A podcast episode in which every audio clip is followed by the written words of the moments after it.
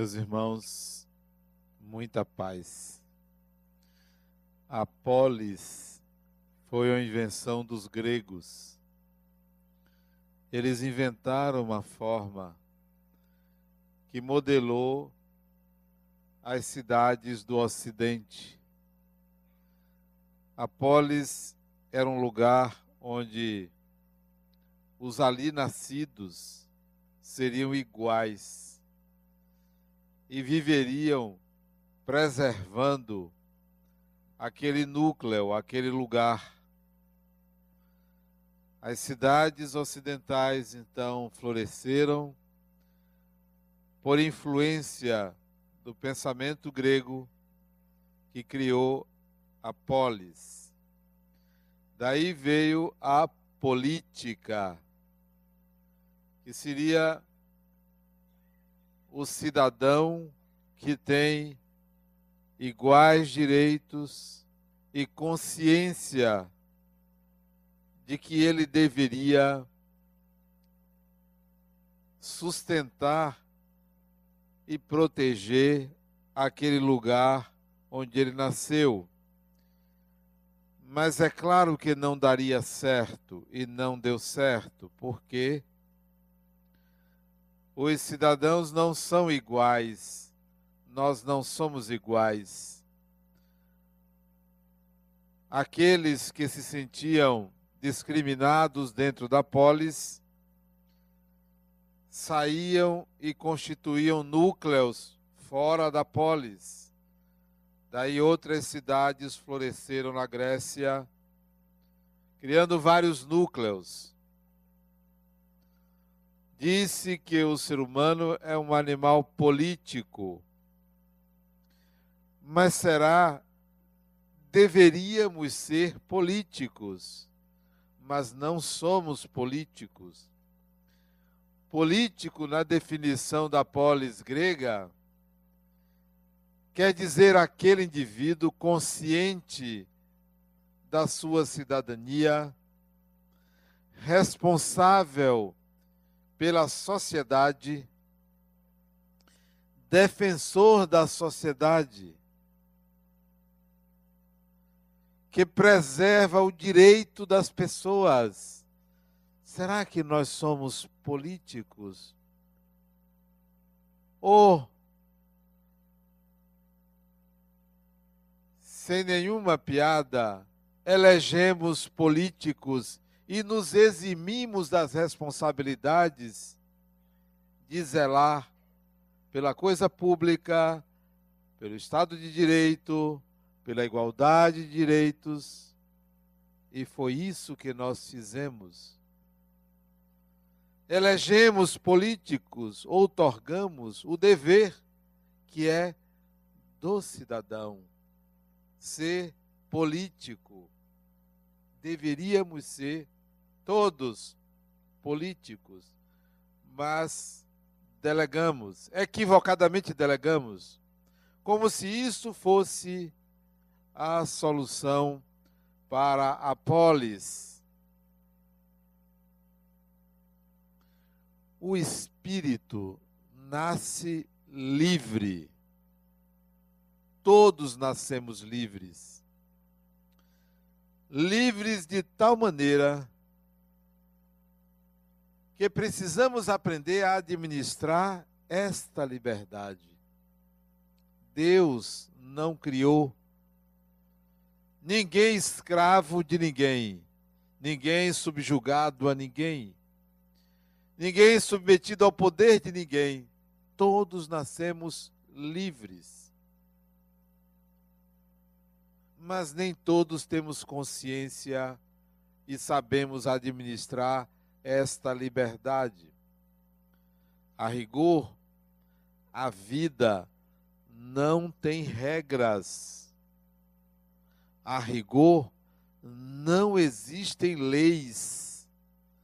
Nós as criamos, nós nos condicionamos para aprender a lidar com a própria liberdade, para um dia os espíritos mais amadurecidos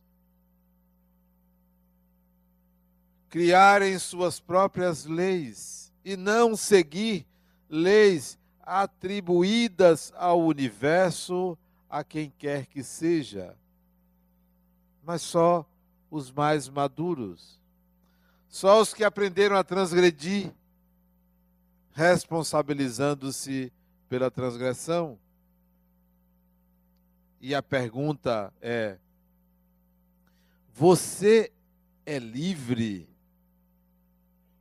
Será que você é livre? Nasceu livre, isto é, foi criado por Deus livre. O espírito é livre. Disse Jesus numa frase muito poética: O espírito sopra onde quer. Você é livre mas você se condiciona a cada encarnação a seguir regras e a precisar de regras e a entender que está submetido a leis, a entender que está dentro de um universo compreendido por leis, então você não é livre. Deveria ser Como nasceu livre, deve se tornar o que é.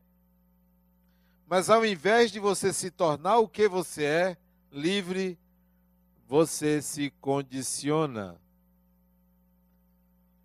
Por isso que Nietzsche, o filósofo, um dos maiores filósofos que a Alemanha já produziu, dizia: torna-te o que tu és torne-se livre. Mas a liberdade que eu me refiro não é a liberdade geográfica, espacial, de ir e vir. Todos aqui gozam dessa liberdade, estão aqui. Mesmo enfrentando o um engarrafamento, tem a liberdade de ir e vir. Não é essa a liberdade. Essa é óbvia que todos têm. Nós estamos num país em que você tira um passaporte e viaja para outro país. É garantido esse direito. Somos livres para ir e vir. Você pode estar em casa e sair de casa. Você geograficamente, espacialmente é livre mas não é essa liberdade que eu me refiro.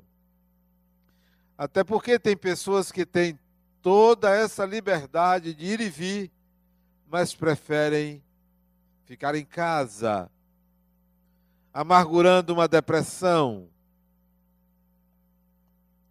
Se sentem prisioneiros da derrota, não são livres, mesmo podendo ir e vir. Quantos optam por uma dificuldade de se locomover pela obesidade. Isto é contrariar a liberdade. A liberdade de ir e vir. Então não é esta liberdade, porque há prisioneiros que têm liberdade de ir e vir, mas são prisioneiros. Você é livre? Pergunto de novo. Mas não me refiro à liberdade de expressão porque todos têm o direito de se expressar, dizer o que pensam, de falar o que querem. É claro, se responsabilizando pelo que dizem. Vivemos num Estado de Direito, onde todos têm o direito de dizer, vivemos numa democracia até. Mas será que você, o que você diz, a tão falada liberdade de expressão, você diz aquilo que realmente você pensa, ou o que você diz é baseado em conveniências, em máscaras sociais? Será que você é livre na sua expressão? Ou você é prisioneiro ou prisioneira de conveniências? Ou o que você diz recebe a influência de grupos referenciais da sua vida? Será que você é livre? Mas você pode dizer, Adenal, eu sou livre no meu pensamento. E eu questiono: será? Será que o seu pensar está livre das influências sobre as bases do seu pensamento? E não me refiro só a influências espirituais, não. Será que o seu pensamento é seu? Ou você pensa como seus pais, como seus pares? Ou seu pensamento é contaminado por invasões psíquicas, por invasões espirituais? Então, muitos pensam que são livres no pensar, mas são prisioneiros de ideias equivocadas, são prisioneiros de contaminações psíquicas. Ora, se você não é livre para ir e vir, porque se aprisionou à derrota, se você não é livre para se expressar, porque o seu pensamento segue conveniências, suas falas seguem conveniências. Se você não é livre no seu pensamento, porque ele pode ser contaminado por ideias exógenas, estranhas, então, onde está a sua liberdade? Onde está ela? Onde está a liberdade do espírito? Quais são os sinais que identificam uma pessoa livre? Já que esses três podem estar contaminados, ou você pode ser prisioneiro do que você desconhece. Quais são os sinais? Alguns. O primeiro sinal de uma pessoa livre. E olha como é difícil você encontrar uma pessoa que tem esse sinal. É difícil. O homem matou uma criança aqui em Itapuã. Dias atrás, porque a mentalidade coletiva tem sangue na boca, coloca-o na televisão para dar uma entrevista, chorando pelo desaparecimento da criança. E essa mesma mentalidade coletiva coloca ele na televisão para falar como ele matou a criança. É a mentalidade coletiva que faz isto que absolve, que incrimina, que santifica e que mata. Onde está a sua liberdade de ter opinião própria sobre um ato alheio? Ao invés disso, você segue a mentalidade coletiva. Uma pessoa livre não segue a mentalidade coletiva, tem opinião própria e a sustenta, independentemente da mentalidade coletiva. Não vai com a mentalidade coletiva. Não se deixa levar pela mentalidade coletiva. Porque a mentalidade, a mentalidade coletiva é burra. Toda unanimidade é burra. Uma pessoa livre um espírito livre tem opinião própria. Um espírito aprisionado segue pelo que leu no noticiário, no calor das emoções. Vai com os outros para demonstrar que está bem informado ou bem informada, mas não sabe o que aconteceu, não tem a menor ideia. Quer emitir uma opinião como se fosse sua, mas segue a mentalidade coletiva. Isto não é liberdade, isto é uma grande prisão. Uma pessoa livre, um espírito livre, não segue a mentalidade coletiva. E você segue? Se você segue meus pêsames, é melhor dizer não sei. Não tenho opinião a esse respeito. Não tenho. Estava assistindo uma entrevista com uma jurista da corte americana. E o jornalista perguntou a ela, juíza, jovem, pelas feições dela não deveria ter 50 anos. Perguntou a ela, o que a senhora acha da pena de morte? Ora, ela está num país em que há execuções. Ela disse: o Estado não tem o direito de matar a ninguém. Contrariando toda a opinião coletiva, ele emite uma opinião dela, segura. Ainda disse que a maioria não pensa como ela. Mas você tem que pagar um preço por ser uma pessoa livre. É um preço alto e nem todo mundo quer pagar esse preço. O Espiritismo é uma doutrina cujo fundador disse: é melhor rejeitar nove verdades do que aceitar uma mentira. Isso significa é melhor você ter a sua opinião. O Espiritismo não precisa de defesa como diz o próprio Allan Kardec, se apoia nas leis da natureza e não numa lei humana, e não num decreto. Uma pessoa livre não segue a mentalidade coletiva. E se a mentalidade coletiva se assemelhar à sua opinião, continue dizendo que você está emitindo a sua opinião os outros é que se parecem com a sua opinião e não você com a da maioria. Aprenda a ter opinião própria. Se você não concorda, diga que não concorda. Justifique. Mas tem gente que, ao invés de justificar a sua opinião, é contra a do outro. É contra a do outro. Pode ficar com a sua opinião. Eu tenho a minha opinião.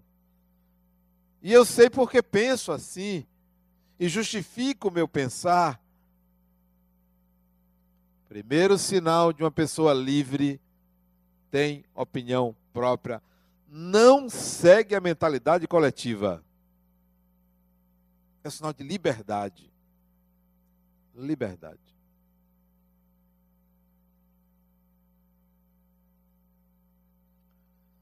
Segundo sinal de uma pessoa livre.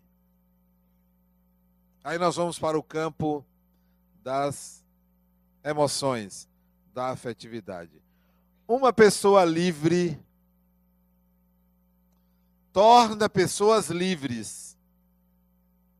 Significa, uma pessoa livre não estabelece relações afetivas que gerem dependência principalmente de pessoas frágeis. Não gera dependência. Você é livre porque você liberta. Se você gera relações em que você estabelece que alguém é dependente de você ou que você é dependente de alguém, não é livre. Não é livre. Quanta gente prisioneira Quantas mães são prisioneiras do afeto de seus filhos? Quantos pais são prisioneiros dos afetos de seus filhos? São prisioneiros. E dizem-se livres. A maioria não ama. Ama o ser amado. Ama porque é amado. Se não é amado, não ama. Quero ver. você amar quem lhe traiu. Quem chega para você e diz: Não, não amo mais você, não, amo outra. E é a sua babá. Quero ver. É a sua empregada. Quero ver. Você vai relacionar tudo de ruim que aquele cafajeste tem? Ama o ser amado, ou o ser amada, mas não ama o outro. Gera dependência, relações de dependência. Eu sem você não sou ninguém. Prisioneiro, prisioneira. Não são livres. Sinal de uma pessoa livre, de um espírito livre, é amar sem gerar dependência. Nem dependentes, nem dependência. É uma pessoa livre. A maioria não é livre. O que é mais importante, o amor ou a liberdade? Olha, tem certos espíritos desencarnados que não têm o que fazer. Eu andando, eu ando todo dia de manhã, isso foi ontem de manhã. Me lança essa pergunta, Denal, o que é, que é mais importante? O amor e a liberdade? Eu tomar banho, eu estou ali andando. Eu estou ali andando, estava ouvindo música. Vem com essa pergunta. E eu fui obrigado a ficar pensando nisso. O resto do dia, o que é mais importante? O amor ou a liberdade? É preciso você definir o que é amor, o que é liberdade. Digo a vocês que o amor é o sentimento mais importante que existe. Mas nada se compara ao estado de liberdade, que não é um sentimento. O amor é um sentimento, a liberdade é um estado, é um estado psíquico, mental. São duas dimensões diferentes. Não se pode comparar amor com liberdade. Amor é sentimento, liberdade é estado psíquico. Vamos caminhar para o amor, mas vamos retomar a liberdade dada pelo divino, pelo Criador. Retome, busque. Você é livre. Só que você não sabe que essa liberdade é algo muito mais profundo e complexo do que a liberdade de vir do que a liberdade de expressão, do que a liberdade de pensamento. É um estado psíquico. É um estado psíquico. Você é livre, pergunto eu. São mais sinais. Terceiro sinal de uma pessoa livre. Livre. E como é difícil. Novamente difícil, porque as pessoas são prisioneiras. São prisioneiras. Eu cheguei há um tempo atrás para uma paciente minha, isso tem um ano. Fulana, vamos interromper a sessão aqui. Não tinha 20 minutos, é 50 minutos. Eu não sei por que psicólogo cobra tão caro 50 minutos. Devia baratear mais para as pessoas, né? Mas deixe de lado isso. Isso é uma crítica que eu faço. 20 minutos, fulana, eu vou ter que encerrar a sessão aqui. Mas não, dá. Você não está me ouvindo. Mas eu estou lhe ouvindo. Não está. Não, você não ouve. Você não é capaz de ouvir. Porque quando eu falo uma coisa para você, você emenda outra negando o que eu estou dizendo. Você não está me ouvindo. Você só sabe se ouvir. Se ouvir. As pessoas só se ouvem só se ouvem. Olha um exemplo disso, o celular. Olha um exemplo de que as pessoas só se ouvem. As pessoas passam mais tempo dizendo, postando, do que lendo. Você fala mais do que você ouve. Não tem tempo para você ler tudo que você recebe, mas você tem tempo para mandar muita coisa para os outros, porque você só se ouve. Uma pessoa livre ouve o outro, porque é livre, livre dessa paranoia de só se ouvir. Tem que falar, tem que dizer alguma coisa, tem que falar de si. Tem que contrariar o outro. Tem sempre algo mais importante. Tem gente que diz, olha, ouve assim o outro dizer, fulano, eu estou com câncer. A pessoa arranja uma doença pior. Porque não pode ficar sem dizer alguma coisa. Sem dizer alguma coisa. É impressionante a necessidade de se sobrepor à fala do outro. Não ouvem, só se ouvem. Não são livres, são prisioneiras de um raciocínio egóico, centralizado no culto à própria personalidade, a si mesmo.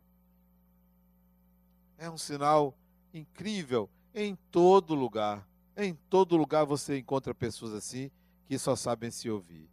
Já tem respostas prontas, prontas para tudo. Sabem o que dizer para não ficar por baixo. Tem um complexo de inferioridade enorme e compensam não ouvindo os outros. Os pensamentos dos outros ecoam na sua mente, mas você não estabelece uma relação de empatia. A relação é de espelho, mas não de me espelhar no outro, de devolver o reflexo de mim. É diferente de espelhar uma pessoa livre ouve o outro, tem a capacidade de ouvir e não pense que é simples. Como ouvir sem julgar? Como ouvir sem julgar? Como julgar sem humilhar, sem inferiorizar? Como é difícil isso. Então eu pergunto de novo: será que você é livre nestes critérios? Vamos a um quarto critério uma pessoa livre. Esse não passa quase ninguém. Quase ninguém. Uma pessoa livre é uma pessoa que não tem medo. Uma pessoa que não tem medo. Há quem diga, mas tem que ter medo. Medo protege. Não. Eu vou mudar a palavra. Meu netinho quando lá em casa dizia que ele tinha medo, disse, não, ele é cauteloso. Cauteloso. Cautela não é medo. Cautela é a capacidade de avaliar uma situação se ela vai trazer dano ou não. Cauteloso. Medo. Você ou de uma forma irrefreada enfrenta ou você foge. Uma pessoa livre não tem medo principalmente o maior dos medos, medo da morte. O maior dos medos. Medo da morte. Uma pessoa livre não tem medo da morte, porque compreende que a morte é necessária, fecha um ciclo, diz respeito ao ciclo da matéria. E uma pessoa prisioneira do corpo, que acredita na supremacia do corpo tem medo de morrer. Você tem medo de morrer? Não é livre. É prisioneira da matéria. É prisioneira dos ciclos do corpo. Ora, você tem que admitir que o corpo tem um prazo, tem um tempo. Não é de validade, não, de uso. Cadê a pessoa livre? São poucos. Na hora H, apela para os santos, os orixás, os búzios, os horóscopos, os espíritos, os médios, os gurus, porque não quer morrer. Não quer não aceita. O outro me procura com câncer. E eu disse a ele, fulano, bendito câncer. Como assim? Eu vim aqui para você me curar. Procurou a pessoa errada. Procurou a pessoa errada. Você tem que aceitar a possibilidade da morte. Só assim você vai se libertar. de uma encarnação medrosa, vivendo pelo medo. Olha o que você está fazendo. Chantageando com Deus. Fazendo mil promessas. Chantageando. Chantagista. E se ele aceitar, é outro chantagista também. Porque aceitou. Liberte-se disso. A pessoa não quer ser livre. É prisioneira de crenças medievais. Aliás, pré-medievais, primitivas. O Espiritismo veio para libertar consciências e não para formar crentes. Não queira ser crente espírita. Libertar consciências. Libertar as pessoas de um modo de viver a religiosidade ultrapassado, arcaico, de barganha, de barganha, barganhando isto, barganhando aquilo. Você não vai muito longe assim não. Sabe para onde você vai? Você vai desencarnar, vai voltar e vai ficar nesse ir e vir sem sentido. Porque o pior não é morrer. Que nada. O pior é uma vida sem sentido, sem significado, sem profundidade, sem paixão. Sem paixão. Então, volto a perguntar: você é livre? Tem outros critérios para identificar uma pessoa livre. Eu falei quatro, né? Eu botei no meu blog oito critérios. Oito. Identifica uma pessoa livre. Poucos critérios, mas suficientes para eliminar uma boa quantidade de pessoas que não vivem, se arrastam de prisão em prisão. Que sai de uma entra em outra. Que se arvoram da liberdade de ser, mas que nada são senão um arremedo de pessoa. Nós estamos assistindo uma espécie de limpeza na política nacional. Uma espécie. Porque nós não sabemos até onde vai o alcance disso, se realmente isso vai resolver ou não vai mais existir. Há quem acredite que sim, há quem acredite que não. Nós estamos assistindo. E há quem diga que a corrupção é uma praga que está em todo cidadão. Não digo que sim, não digo que não, parece até que eu estou rimando, mas é preciso a gente se tornar um espírito político. Um espírito político. Não é um animal político, não. Um espírito político. O espírito político é aquele que e tem esse sinal que eu coloquei no blog. O espírito político é aquele que diz assim: Isso tudo é meu, eu vou cuidar, eu vou zelar. Assume a propriedade como o cidadão da polis grega, lá antes da civilização. Isso é meu, isso é nosso. Eu vou cuidar disto. Não. Não é livre, porque não cuida, não guarda. Cadê a sua liberdade? Se você quer apenas usufruir de um direito como se ele você tivesse construído ele. Não, você passou várias encarnações cuidando de si mesmo, egoicamente, construindo uma identidade, despreocupado da polis, achando que tem direito a um paraíso. Deus criou os espíritos, mas nós nos tornamos desiguais nós não somos iguais e precisamos fazer alguma coisa por essa coletividade. Outorgamos o dever. Olha a miséria que se encontra a sociedade. Miséria. Somos campeões em desigualdade social. Somos campeões em desorganização social.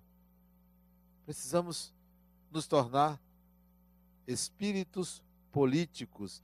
Eu vou reencarnar para melhorar aquela sociedade.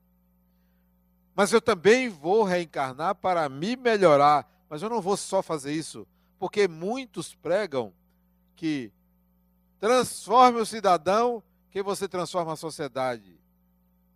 Não é verdade isto. A sociedade está engessada. Engessada. E o cidadão tem que desengessar a sociedade. Isto é, você tem que mudar a sociedade. Não é só mudar você. Mude a sociedade. Mude você e mude a sociedade. As duas coisas simultaneamente. Porque se você mudar você sozinho, é de um egoísmo sem tamanho. Sem tamanho. Então eu mudei. Sim, Credo, você mudou para quê? Para agradar a quem? A você e a Deus? É? E os outros ficam aonde? O que é que você vai fazer pela sociedade? O que é que você vai fazer? Como você admite que uma pessoa passa numa avenida da nossa cidade, abre o vidro de um carro e joga um coco pela janela? Isso é barbaridade. Isso é um crime. Isso é um crime. Não é um, um político, no sentido grego da palavra polis, não é um político. Deveríamos ser políticos. Eu vou fazer isto por mim e pelo outro e pela sociedade. Porque o planeta só evolui se os cidadãos, se os espíritos cuidarem do planeta. O ser humano é predador. Predador nato, porque ele precisa de energia. Ele retira energia da matéria. Então ele tem que cuidar, porque ele precisa dessa energia. O espírito se individualiza na matéria. Então ele tem que cuidar da matéria. Você quer ser livre? Você quer se tornar livre? Então há que fazer um outro caminho, um outro caminho. O caminho não é apenas de gritar, reivindicar, é um caminho, é uma atitude louvável. Todo cidadão tem o direito de reivindicar seus direitos e deve. Mas é mais do que isso para ser livre. Como você ser livre se você, para caminhar, tem que afastar as pessoas de um lado e de outro para andar no meio? Se você discrimina, você já não é livre, porque o campo de realização do espírito é o outro. É o outro. Você precisa do outro. Querem ser livres? Vamos nos colocar na condição de espíritos. Porque se você não ultrapassar a condição material do corpo, você não vai ser, você vai viver com medo. Tem que se sentir espírito, tem que pensar como espírito, tem que conversar com os espíritos como pessoas. Como é que você quer ser livre? Se você vai ao centro espírita, para se consultar com o Espírito e pedir Ele que Ele proteja. É uma relação de dependência. É uma relação de dependência. Não é liberdade. Não é igualdade. Busque o espiritual de outra forma, para outra proposta. Não para uma relação de subserviência. Quantos não vivem uma relação com os espíritos de subserviência. Ah, porque meu mentor me disse.